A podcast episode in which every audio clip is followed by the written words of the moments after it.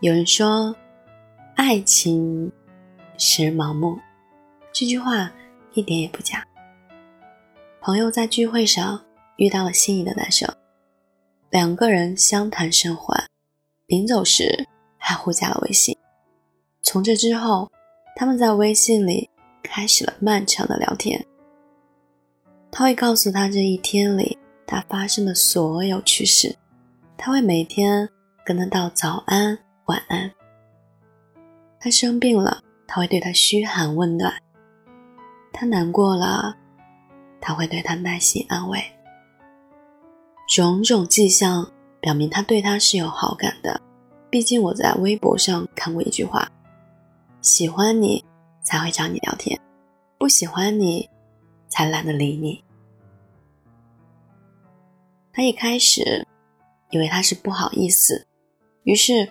他总是有意无意地提起某个景点，暗示自己很想去；又或者说，最近新上映了好看的电影，很想有个人陪自己去看。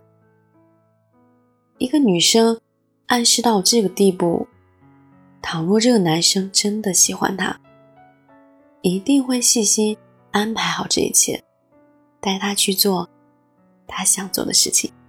可是。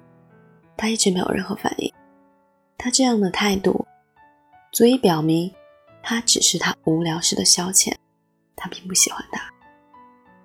他却傻傻的以为他是情商低，还没有搞懂自己的意思，于是他挑了一个时间向他表白了，结果可想而知。其实，一个人真的喜欢你，他一定会马不停蹄的奔到你身边。而不是躲在屏幕的背后和你打嘴炮。一个人真的喜欢你，得到你的暗示的时候，再羞涩木讷，也会鼓起勇气向你表白的。一个人真的喜欢你，他不会只是对你嘘寒问暖，而是把药送到你的跟前。如果他都没有的话，说白了就是不喜欢你。那么你也别再为他找借口，他真的不是情商低。经常有人问我，男朋友从来不把他的照片晒在朋友圈，每次打电话他都不接，微信聊天永远回复表情包。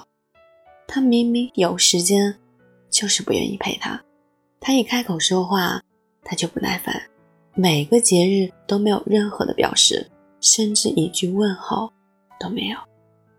他问我，男朋友情商这么低，怎样才能改变他呢？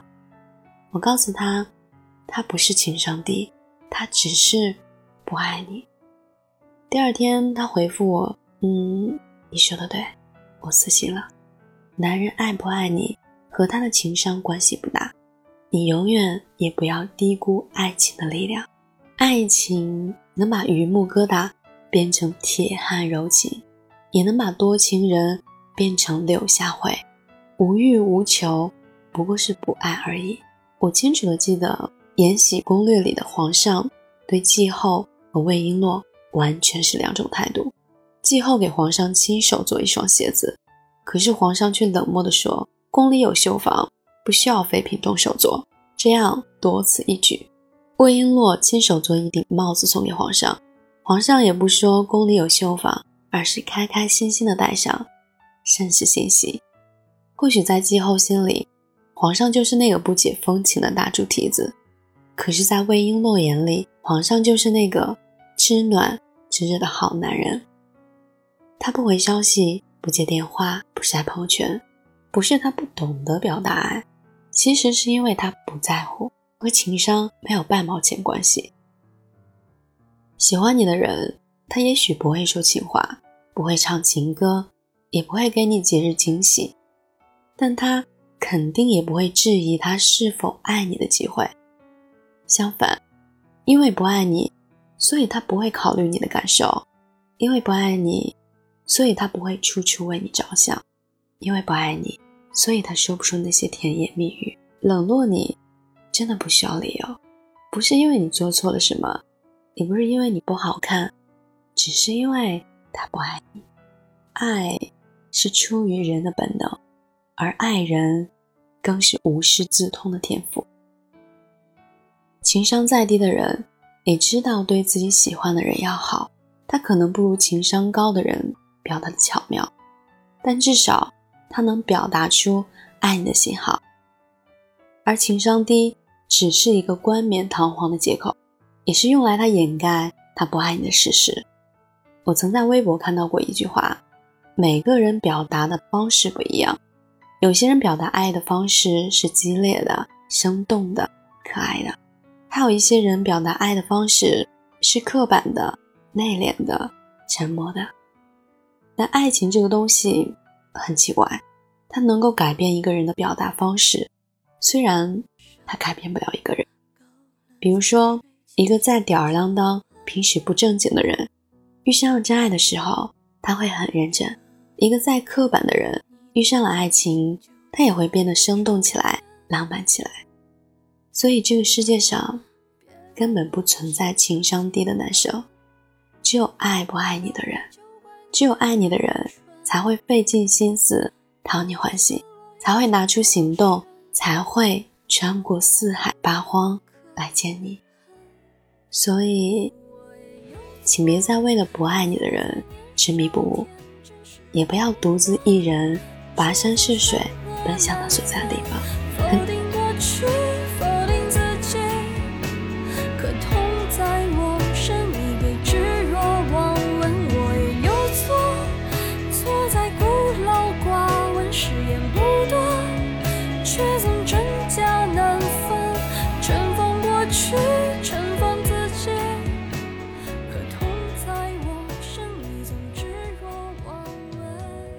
感谢你能够听到这里，我是今晚的守夜人三金。你可以在微信公众号或者是微博搜索“念安酒馆”，想念的念，安然的安，就可以找到我。我在河南，对你说晚安，好吗？